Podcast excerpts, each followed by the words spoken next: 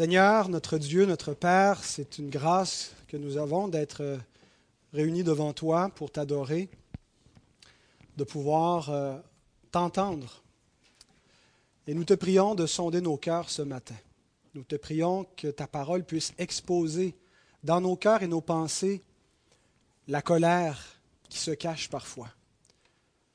Comme l'homme et la femme, après avoir péché, se cachaient, Seigneur, dans le jardin, avaient peur de toi, nous nous cachons souvent, nous nous réfugions, mais nous te prions de nous débusquer, de nous enlever nos faux refuges, de nous poursuivre par ta parole et de mettre à nu dans nos cœurs, Seigneur, le péché, dans nos pensées. Seigneur, c'est pour notre bien que tu veux agir ainsi, que tu veux exposer les coins sombres qui se, qui se cachent en nous afin que nous venions à ta lumière, afin que nous confessions nos péchés, que nous en soyons purifiés et que nous grandissions en sainteté, en amour. Et nous te prions, Père, d'utiliser ce message, de nous accorder l'onction de ton esprit sur moi qui parle, sur nous tous qui écoutons, pour être euh, remplis de toi, remplis de ton esprit, remplis des grâces que tu offres à ceux qui sont en Jésus-Christ. Amen. Alors, je vous invite à vous lever pour la lecture de la parole divine, Matthieu 5, 21 à 26. Vous avez entendu qu'il a été dit aux anciens, Tu ne tueras point. Celui qui tuera sera, est passible de jugement. Mais moi, je vous dis que quiconque se met en colère contre son frère est passible de jugement. Que celui qui dira à son frère Raka mérite d'être puni par le Sanhédrin. Et que celui qui lui dira insensé mérite d'être puni par le feu de la géhenne. Si donc tu présentes ton offrande à l'autel et que là tu te souviennes que ton frère a quelque chose contre toi, laisse là ton offrande devant l'autel et va d'abord te réconcilier avec ton frère, puis viens présenter ton offrande. Accorde-toi promptement avec ton adversaire pendant que tu es en chemin avec lui, de peur qu'il ne te livre au juge, que le juge ne te livre à l'officier de justice et que tu sois mis en prison. Je te le dis en vérité, tu ne sortiras pas de là que tu n'aies payé le dernier cadran. Que Dieu bénisse sa parole. Puis vous rasseoir? Alors voici le plan que nous suivrons. D'abord, en fait, on va diviser les six versets en, en trois paires. Versets 21 et 22, la loi Jésus explique la loi, explique le sixième commandement de la loi, tu ne tueras point. Alors la loi expose nos cœurs, c'est le premier, le premier point, et ça va être le point principal, où on voit comment la loi de Dieu et le commandement, le sixième commandement, exposent la méchanceté qui se cache dans le cœur des hommes.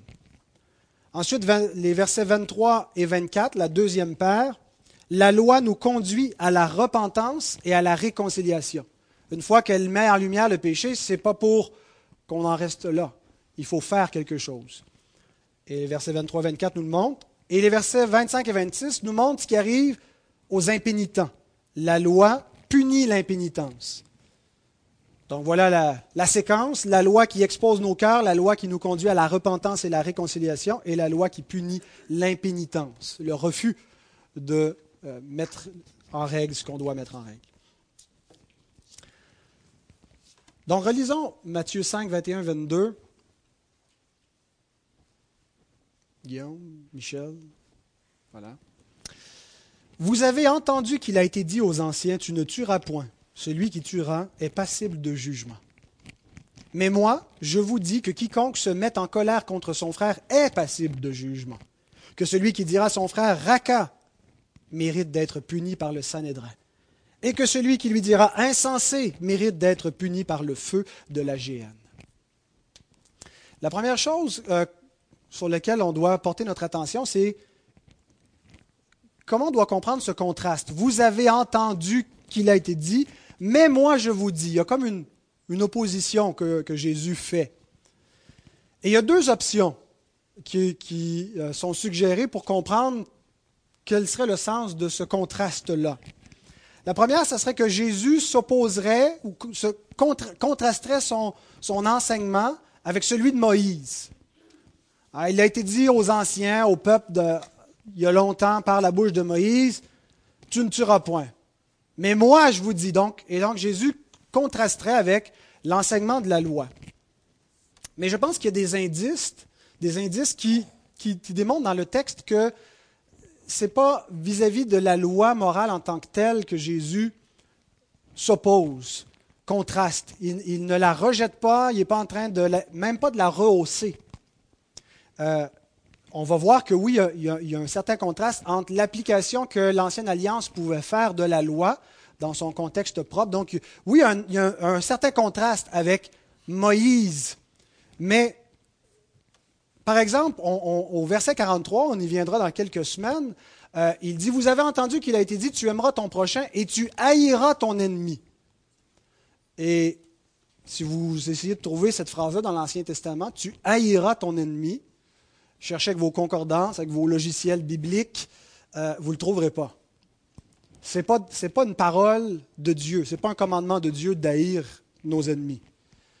Et, donc, c'est un indice pour montrer que Jésus n'est pas en train, il cite la loi, mais il n'est pas en train de, de, de, s'opposer comme tel à la loi, à l'enseignement, ou de rehausser. Ça, c'était les standards de l'Ancien Testament. Voici maintenant les standards du Nouveau Testament.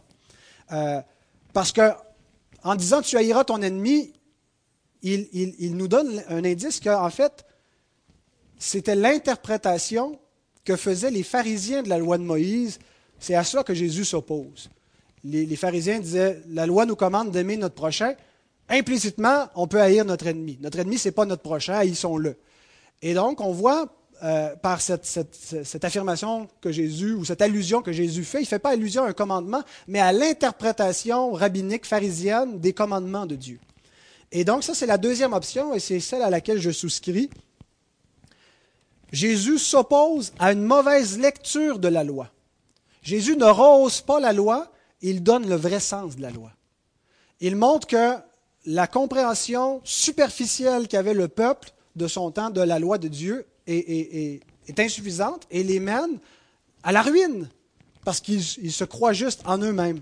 Les pharisiens ne comprenaient pas bien la nature de la loi, on, a vu ça dans les dernières semaines.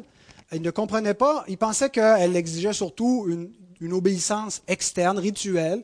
Alors, ils se conformaient à beaucoup de, petits détails sans voir que dans le sens profond, dans leur pensée, dans leur, euh, leur cœur, ils étaient des criminels, ils étaient remplis d'injustice et ils, étaient condamnés par la loi.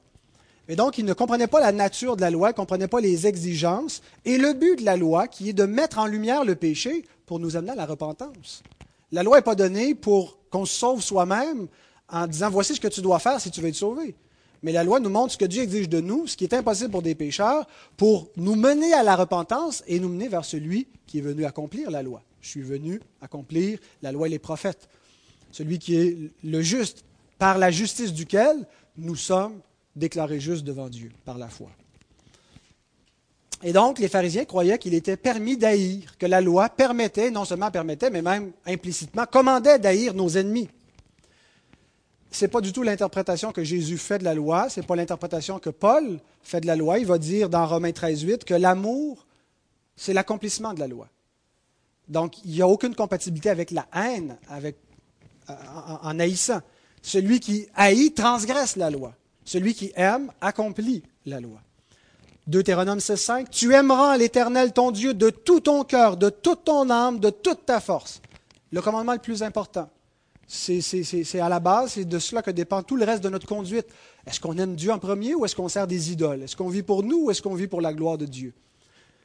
Et le commandement qui lui est semblable, Lévitique 19, 18. Tu ne te vengeras point, et tu ne garderas point rancune contre les enfants de ton peuple, tu aimeras ton prochain comme toi-même, je suis l'Éternel. Donc la loi commandait d'aimer notre prochain, et Jésus va montrer ce que veut dire aimer son prochain. Et c'est cet amour est implicite, il est requis dans le sixième commandement. J'avais donné comme devoir de mémoriser les dix commandements. Donc maintenant, je peux me référer à chacun des dix seulement par leur numéro. Vous savez duquel je parle, n'est-ce pas? Donc le sixième commandement, tu ne commettras point de meurtre. C'est pas juste de ne pas faire d'homicide. Ce qui est requis, c'est un résumé très très abrégé, c'est d'aimer la vie de notre prochain, de, valoriser la vie et, d'aimer véritablement au sens biblique d'aimer, c'est pas seulement des sentiments, une affection, mais c'est des actions, en action et en vérité, qu'on aime. Et c'est ce qui était requis dans le sixième commandement. Je vous cite Jean Calvin. Rien n'était plus éloigné de l'intention de Christ que d'altérer ou d'innover de quelque façon que ce soit les commandements de la loi.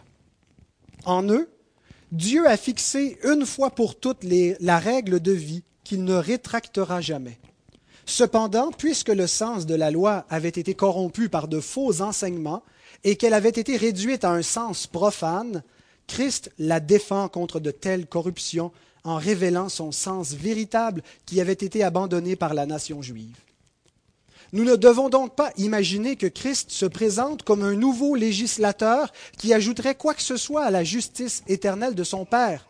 Nous devons plutôt l'écouter comme un expositeur fidèle afin que nous puissions connaître quelle est la nature de la loi, quel est son but et quelle est sa portée.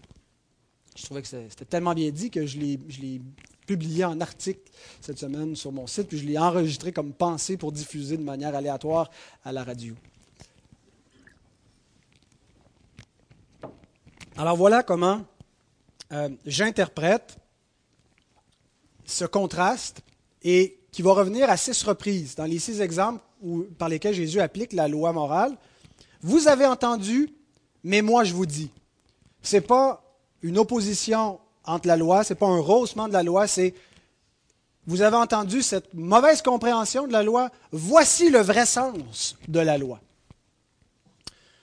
Alors toujours dans notre premier point, la loi qui expose nos cœurs, maintenant, voici ce que l'enseignement du sixième commandement. Vous avez entendu que le meurtre est passible de jugement. Les, pharisiens comprenaient cela. Euh, c'est pas dur à comprendre. L'homicide, euh, celui qui, tue son prochain, euh, il a commis une faute morale qui est grave et qui mérite une punition. Jésus poursuit, celui qui se met en colère est passible de jugement, du même jugement. Ce n'est pas toutes les formes de colère qui sont nécessairement péchées. Paul va dire dans Éphésiens 4, 26, Mettez-vous en colère et ne péchez point. Donc, ce n'est pas seulement un sentiment d'irritation qui a automatiquement, ah, c'est un sentiment négatif, c'est un péché. Mais c'est les intentions du cœur sous le coup de la colère qui, souvent de fois, deviennent des péchés. Une intention meurtrière. Ça ne veut pas dire qu'on veut tuer quelqu'un, qu'on est en train de préméditer un meurtre, mais une haine qui est dans le cœur de l'homme, qui est la racine du meurtre. Alors le meurtre aux yeux de Dieu, ce n'est pas seulement quelque chose qu'on fait avec notre corps, un homicide, où on prend une arme, où on prend notre corps pour tuer une vie. Le meurtre, aux yeux de Dieu, c'est quelque chose qui se commet aussi en pensée et qui se manifeste avec la bouche, par les paroles. Et c'est les exemples que Jésus donne. Voici comment le meurtre se manifeste aussi en vous. Voici comment vous transgressez le sixième commandement lorsque vous dites raka. Bon, ce n'est pas un mot qu'on entend pour nous, euh, mais euh, on en a des insultes, on pourrait le moderniser, ça serait vulgaire. Euh, ou insensé. Donc, par des paroles haineuses, par des, des, insultes qui sortent de notre bouche. Alors la loi, en interdisant le meurtre, ne parle pas seulement à nos actions, mais elle s'adresse à toute notre personne et elle s'adresse à nos cœurs. La loi est spirituelle. La loi est parfaite, elle est juste et bonne. Elle est le standard parfait de la moralité qui nous montre comment aimer Dieu, comment aimer notre prochain. Et par la loi, elle révèle que nous sommes des meurtriers que nous sommes des transgresseurs. Cet enseignement-là n'est pas nouveau dans le, Nouveau Testament. C'est un enseignement qu'on retrouve partout dans l'Ancien Testament.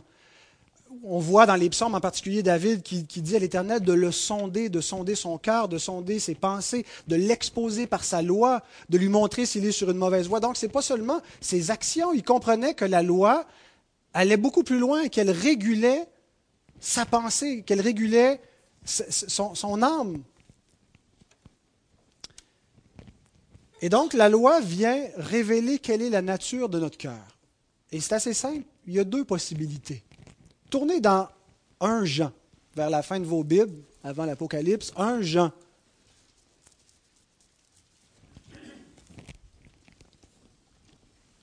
Au chapitre 3. les enfants, vous avez la, de noter trois références. Là, ça, c'en est une importante. 1 Jean 3, 10 à 15. 1 Jean 3, 10 à 15.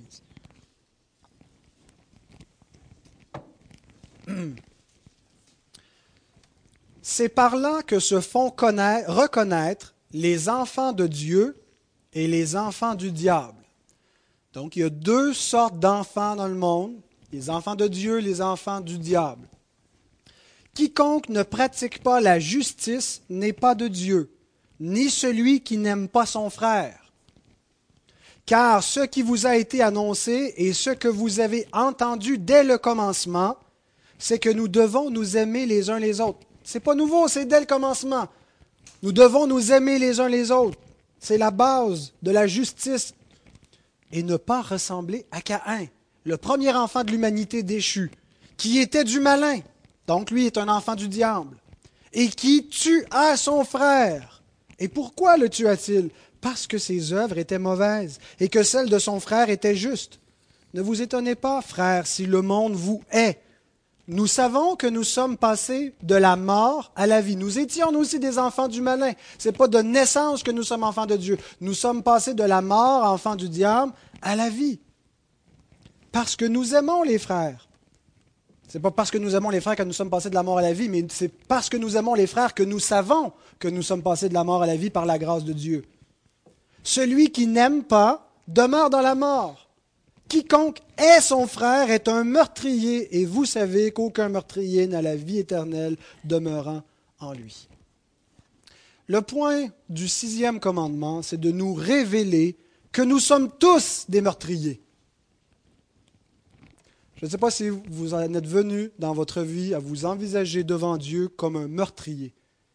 Mais si cette pensée vous est choquante, recevez-la quand même nous sommes meurtriers. Sans avoir commis d'homicide, nous avons tous conçu de la haine contre des gens, contre notre prochain.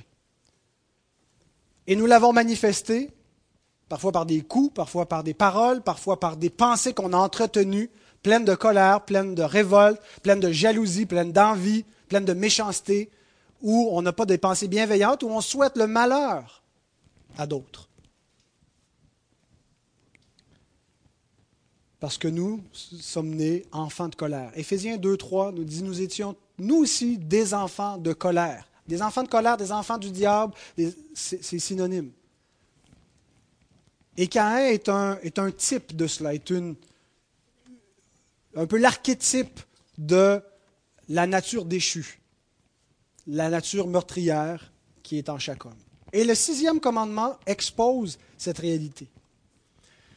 Maintenant, pourquoi est-ce que Jésus mélange comme conséquence, il, y a une conséquence à être un meurtrier. Hein, le meurtrier ne mérite pas la vie éternelle, mérite la condamnation. Donc, mérite la GN, mérite le jugement. Mais pourquoi est-ce qu'il vient mélanger le Sanhédrin avec la GN dans l'administration du châtiment que mérite meurtriers. Au verset 22, regardez comment il dit Quiconque se met en colère contre son frère est passible de jugement. Celui qui dira à son frère Raka mérite d'être puni par le Sanhédrin, celui qui lui dira insensé mérite d'être puni par le feu de la géante. Donc, une lecture superficielle, on se dit bon, ben insensé, c'est vraiment pire parce que tu t'en vas en enfer. Raka, tu c'est juste l'assemblée en Israël de juges qui va te donner deux, trois taloches, un coup de fouet, je ne sais pas. Euh, alors, euh, alors c'est pas une gradation D'abord, juste une parenthèse sur la GN. Euh, le mot arrive comme ça, euh, sans explication. Euh, on le comprend comme désignant l'enfer, le, jugement qui vient après la mort. Et, pourquoi est-ce qu'il référait à l'enfer? Ben, Et pourquoi Jésus, comme ça, utilise le mot sans, plus de précision? Ben, Dans, le, contexte, tout le monde comprenait à quoi référait la GN. Euh, il y a des livres apocryphes, par exemple, les livres qui ont été écrits euh, entre la fin de l'Ancien et le début du Nouveau, le 400 ans de, silence, entre autres le livre euh, d'Enoch, de Baruch, qui parle de la géhenne comme du lieu de châtiment éternel. dans les Écritures, ça réfère, le mot géhenne est une, est une modification d'un lieu qui, qui s'appelle en hébreu Inom, la vallée de Inom. Si vous cherchez dans vos Bibles, dans l'Ancien Testament, c'est un lieu qui revient à quelques reprises, une dizaine, douzaine de fois peut-être, euh, et qui était associé, qui progressivement a fini par être associé avec l'enfer. Euh, entre autres parce que dans la vallée de Hinnom, euh, il y avait eu des sacrifices monstrueux qui avaient été offerts. le roi Manassé, entre autres, qui avait fait passer à Moloch ses enfants par le feu. Donc, il immolait littéralement de petits-enfants en sacrifice vivant. Euh, alors, des, choses horribles. Et euh, Dieu avait donc euh, annoncé des jugements sur, sur ce lieu-là en disant on l'appellera plus la vallée de Hinnom, mais la vallée du carnage. C'est là que je vais exécuter mon jugement dans Jérémie 7, 31, 33. toujours dans le livre de Jérémie, il en parle comme du lieu de jugement qui devenir une espèce de cimetière où la malédiction, le suprême, les, corps qui sont laissés en pâture aux oiseaux du ciel. Et c'est comme ça que, avec le temps, ce lieu-là était, était, plus un lieu vraiment fréquentable. Et on raconte même, on n'a pas de, preuves certaines euh, archéologiques, mais que c'était au temps du Seigneur un dépotoir. Et donc, les gens y apportaient leurs déchets et qu'on les brûlait, les déchets. Donc, il y avait un, feu continuel qui sortait de là avec une odeur, une odeur fétide. Alors, c'était vraiment une image forte qui marquait un peu la réalité d'un jugement. Il n'y a rien qui, peut être attirant. Là. Les vers ne meurent pas, le feu ne s'éteint pas. Et donc, Jésus euh, utilise ce, concept de la géhenne pour parler de l'enfer. Ce n'est pas nécessairement que l'enfer est, littéralement du feu ou, des vers, mais ça nous renvoie l'image d'un jugement, de quelque chose d'horrible, d'effroyable, que méritent les crimes de l'homme. Et donc, ce que Jésus est en train de nous enseigner simplement, c'est que le meurtre, comme la colère de l'homme, comme les insultes, méritent la géhenne. Alors, qu'est-ce que le Sanhédrin vient faire ici? Pourquoi est-ce qu'il mélange Sanhédrin avec enfer? Je pense que l'ancienne alliance était une administration terrestre de la loi céleste et que le Sanhédrin était une image du tribunal de Dieu. Et que c'est cette disposition que Dieu avait établie sur la terre pour administrer sa loi en punissant le péché par des juges et en, amenant donc des, peines civiles, des peines capitales, était une pédagogie de la justice céleste. Tournez un, un peu plus loin dans Hébreu 10. Hébreux 10, 28 et 29, c'est un texte important pour comprendre la nature de l'ancienne alliance.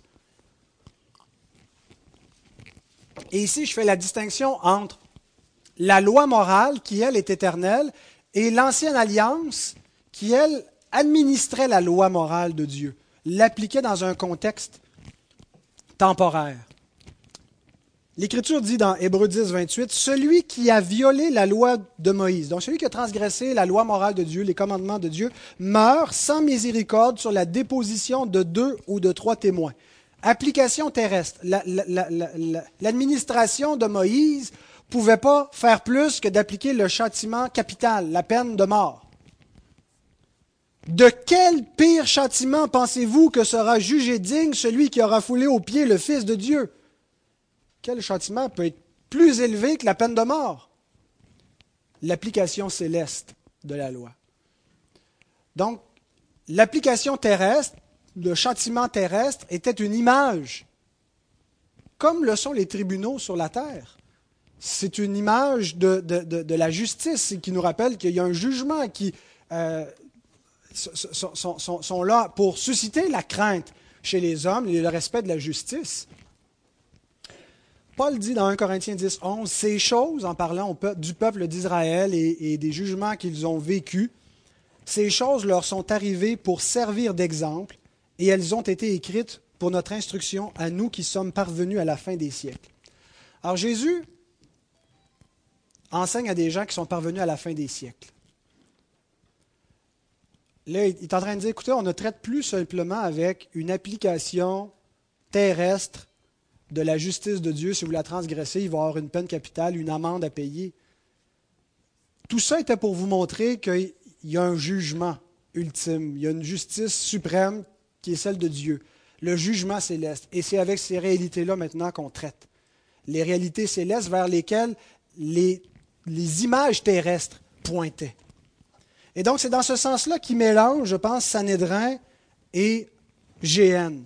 L'ancienne alliance ne pouvait pas administrer la portée spirituelle de la loi. L'ancienne alliance n'avait pas la capacité de juger le cœur, de juger les pensées secrètes de l'homme. Elle pouvait pas, elle pouvait juste juger les actions du corps. Même si la loi morale allait plus loin que les actions du corps, si elle allait jusqu'en profondeur de l'homme, l'administration terrestre de cette loi-là par l'ancienne alliance pouvait pas aller plus loin que de juger les actions. Donc, elle est donnée comme un code civil. Tu ne commettras point de meurtre, même si elle vise plus loin, mais euh, elle était limitée par sa nature. Mais elle pointait vers quelque chose de plus grand. Et ce quelque chose, Jésus dit, c'est là. C'est maintenant. Le juge, c'est lui. Et donc, dans, dans, ce passage, Jésus mélange ces deux réalités aux oreilles de ses auditeurs. Le verset 22, le Sanhédrin, l'enfer. Le verset 25 à 26 nous parle de se mettre en, règle euh, avec notre, adversaire, de peur qu'on soit livré au juge, que le juge nous livre en prison. encore là, c'est une application terrestre, mais qui parle de réalité céleste. La prison en question, c'est l'enfer. Le juge, c'est Dieu. Romains 2,16 nous parle de ce jugement final qui était préfiguré par par la loi de Moïse, l'application terrestre, c'est ce qui paraîtra au jour où, selon mon évangile, Dieu jugera par Jésus-Christ les actions secrètes des hommes. Le mot action n'est pas dans le grec, dans le texte original, c'est simplement, il jugera ce qui est secret dans les hommes. Donc, leurs pensées, leurs actions secrètes, mais ce qui est caché, ce qu'un juge humain ne peut pas faire, Dieu va le faire, va exposer la condition spirituelle véritable des hommes, leur meurtre en pensée, en parole. Et comment va-t-il le faire? C'est par sa parole loi, ou sa loi parole. Hébreu 4, 12, 13.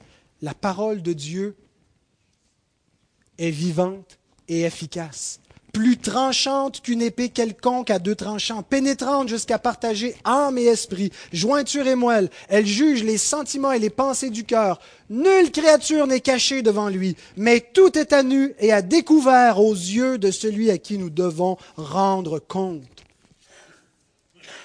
Voilà ce que les Juifs n'avaient pas compris de la loi morale de Dieu. Ils n'avaient pas compris cette épée tranchante qui pénètre au-delà de ce qu'un juge humain peut voir et qui juge les sentiments et les pensées du cœur et qui expose l'homme tel qu'il est. Et le but de cette loi-là était de conduire les pécheurs à la repentance. Pas de les amener à essayer de se justifier eux-mêmes, mais de voir que c'est désespéré pour eux.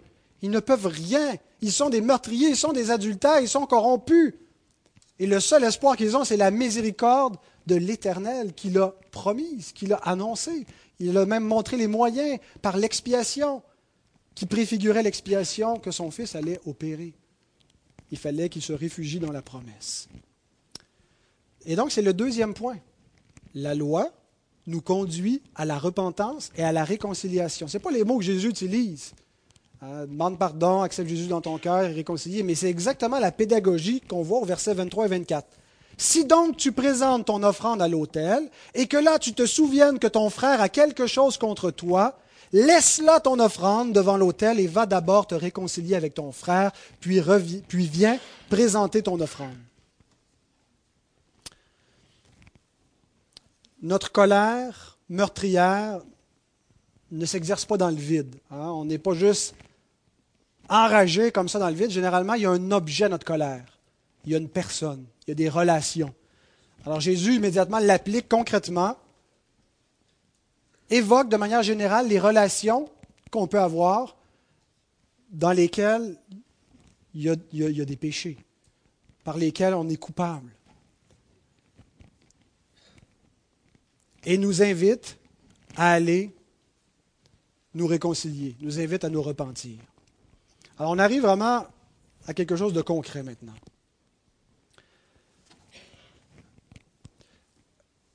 Le péché sépare de Dieu. C'est ce que l'Écriture nous enseigne. Ce n'est pas parce que le bras de Dieu est trop court que, le peuple souffrait tant de choses. C'est le péché du peuple qui met une séparation entre Dieu euh, et les hommes.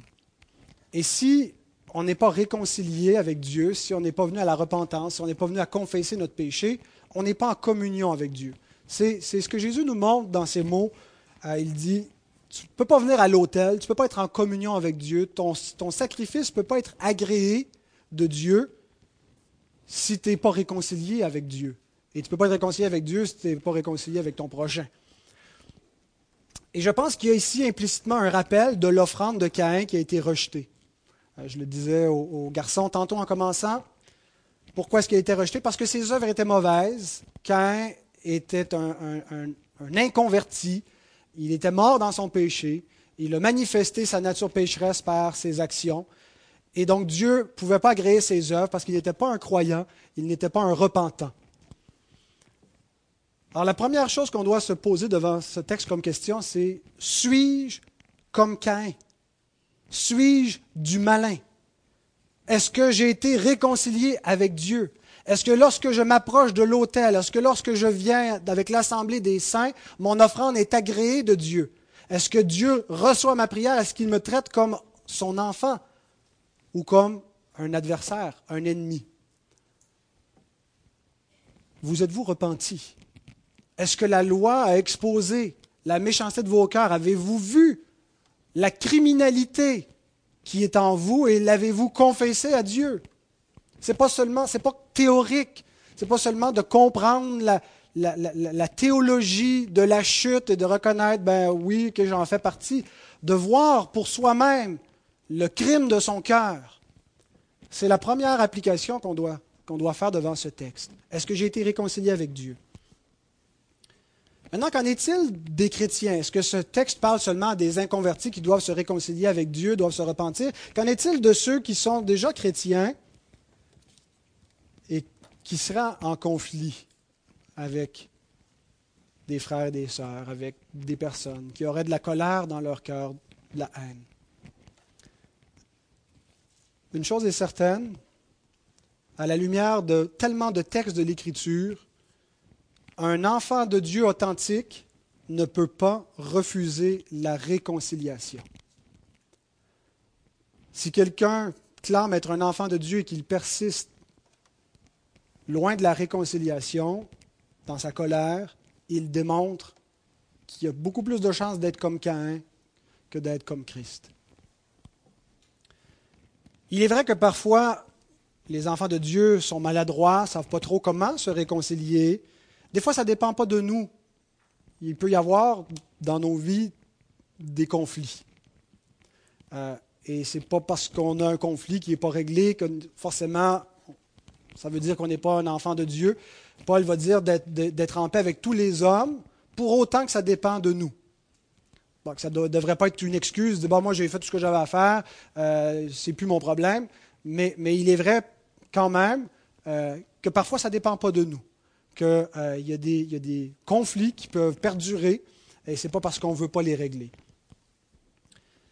Mais une chose est certaine, un enfant de Dieu ne peut pas refuser, un, de pardonner, et deux, de demander pardon lorsqu'il est convaincu par la loi de Dieu qu'il est coupable. Et je pense qu'il y a une ambiguïté volontaire au verset 23 si ton frère a quelque chose contre toi, qu'est-ce que ça veut dire? Il y a deux possibilités. Soit qu'il t'en veut, il y a quelque chose contre toi parce que tu lui as fait quelque chose, donc tu as à lui demander pardon, à reconnaître ta faute, ou soit qu'il a quelque chose contre toi dans le sens qu'il a fait quelque chose contre toi et tu as à lui pardonner. Et, j'ai l'impression que l'ambiguïté, elle, est volontaire parce que les deux sont vrais. On est appelé à demander pardon lorsqu'on quelqu'un a quelque chose contre nous et qu'on est, est dans le temps, et à pardonner lorsque c'est nous qui avons été offensés. Mais ce qu'on voit, c'est que peu importe de ces deux options, l'enfant de Dieu cherche la réconciliation. Il ne fait pas juste attendre passivement que les choses se fassent, il cherche la réconciliation. Avez-vous des choses à pardonner? Examinez vos cœurs. Est-ce qu'il se cache dans vos cœurs de la colère, de l'envie? Est-ce que vous êtes frustré contre votre mari ou votre femme? Des négligences, des attentes déçues? Est-ce que vous en voulez à vos enfants? Trouvez qu'ils vous négligent, qu'ils ne vous honorent pas, ne vous obéissent pas Ou est-ce que vous en voulez à vos parents? Est-ce qu'il y a des blessures d'enfance qui sont là? Est-ce qu'il y a des gens qui vous ont déjà dit des paroles qui vous ont marqué, qui reviennent, et quand vous y pensez, vous avez encore de l'animosité, de la colère, ou leur souhaitez du mal?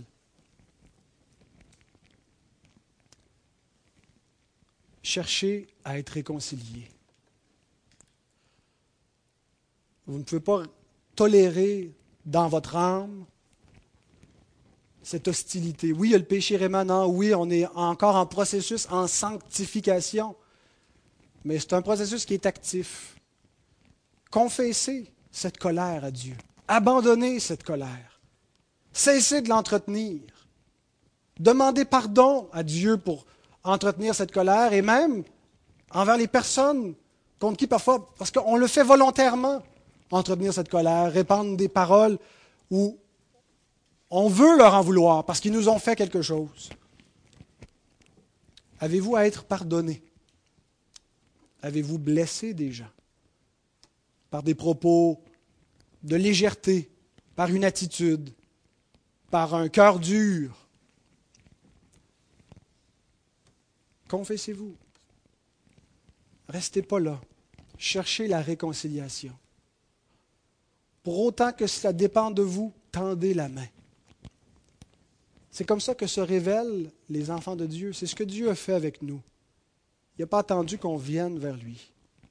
Il a envoyé son Fils. Il nous a réconciliés par son Fils. Il a payé le plein prix. Des fois, c'est des pacotilles. Des fois, il y a des gens qui nous en veulent pour des niaiseries. On se dit, ben voyons donc. Franchement. Ce n'est pas l'attitude qu'on est appelé à avoir. Des fois, on n'a pas, vraiment commis l'offense, mais des gens ont été blessés. Montrons de l'humilité. Demandons pardon. Soyons prêts à souffrir des injustices. Souffrir l'injustice d'être accusé inutilement ou des gens sont un peu trop chatouilleux, pointilleux. Acceptons et humilions-nous. Ou souffrons l'injustice parfois que des gens ont pu mal parler de nous ou pas avoir d'égard pour notre personne et ne leur en voulons pas. Montrons de l'humilité. La grâce couvre une multitude, l'amour couvre une multitude de fautes, de péchés, de manquements. Ayons pas une attitude légaliste. il y a une offense et j'exige une, une réparation en bonne et due forme.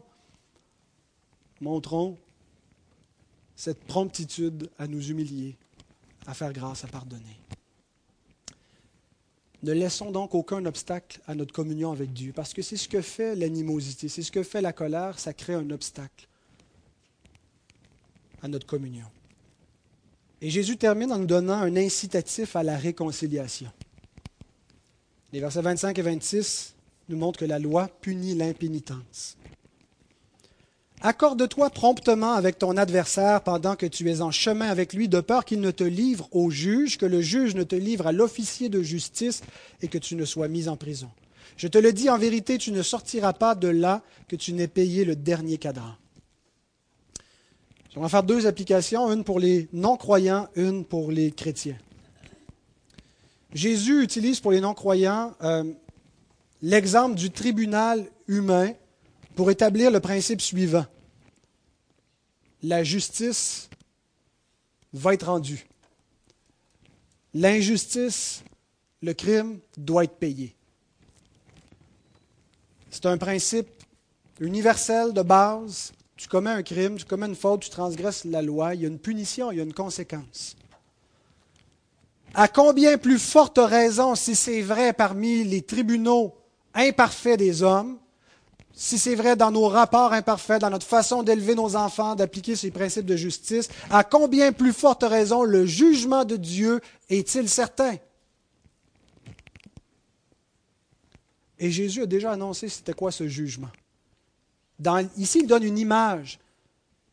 Si sur terre, tu as un litige avec quelqu'un, il y a une faute légale, tu t'en tireras pas devant les tribunaux. Tu es mieux de régler parce que tu vas être mis en prison puis tu vas, tu vas, subir la justice. Jésus nous a déjà annoncé c'est quoi le jugement pour les impénitents au verset 22, la. Et, je dis en, parenthèse, euh, parce que je n'ai pas le temps d'élaborer sur la, justice de la sévérité de ce jugement. Une des choses qui choque dans la doctrine de l'enfer, c'est qu'on a l'impression que c'est complètement disproportionné avec l'offense. Voyons, je me suis mis en colère, peut-être pas dans l'enfer. Il, y a quelques années, j'avais fait une série sur le, millénium, euh, euh, sur l'Apocalypse 20, puis on est allé jusqu'au début d'Apocalypse 21. Le quatrième message de cette série sur le millénium traite du jugement dernier, de l'enfer, et j'aborde cette question-là de la, justice ou de l'équité du jugement de Dieu. Euh, et donc, je vous invite à vous y reporter si vous voulez examiner cette, question-là. Est-ce que ce n'est pas un jugement trop sévère, trop disproportionné?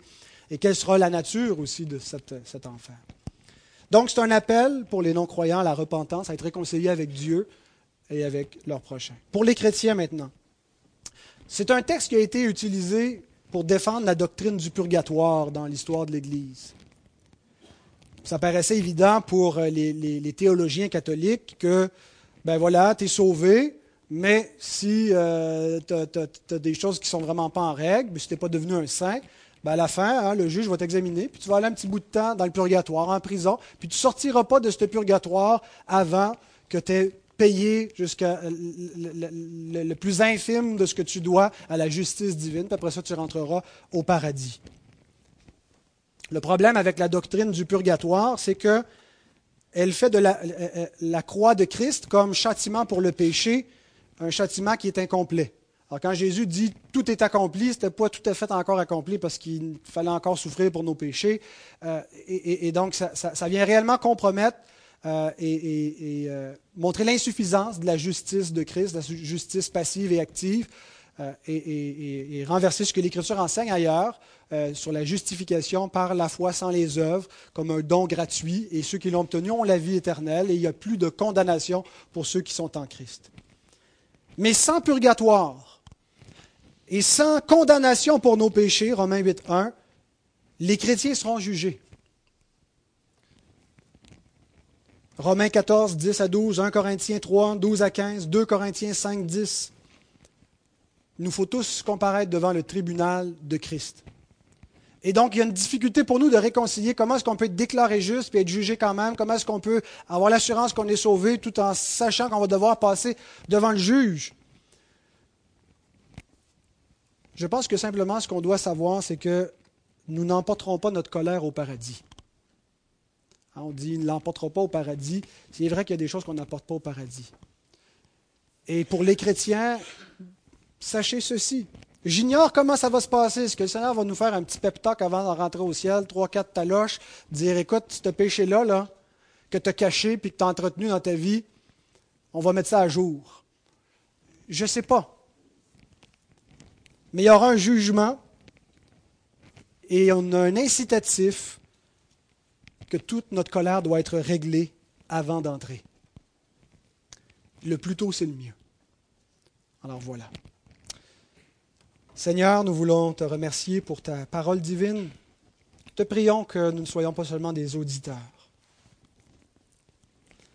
mais des, des metteurs en pratique de ta parole, Seigneur. Que nous puissions appliquer à nos vies ce commandement qui nous révèle la dureté de nos cœurs, pas seulement dans le but de nous, humilier, de nous montrer qu'on est, qu'on est de la pourriture, mais dans le but de nous amener à confesser nos péchés et à embrasser la voie de la justice, à embrasser Christ, notre parfaite justice, notre parfaite sanctification et à devenir semblable à lui en limitant, en marchant dans ses traces. C'est ce que tu veux faire, notre Père. Tu veux faire de nous des cœurs aimants, des cœurs de chair, des cœurs tendres.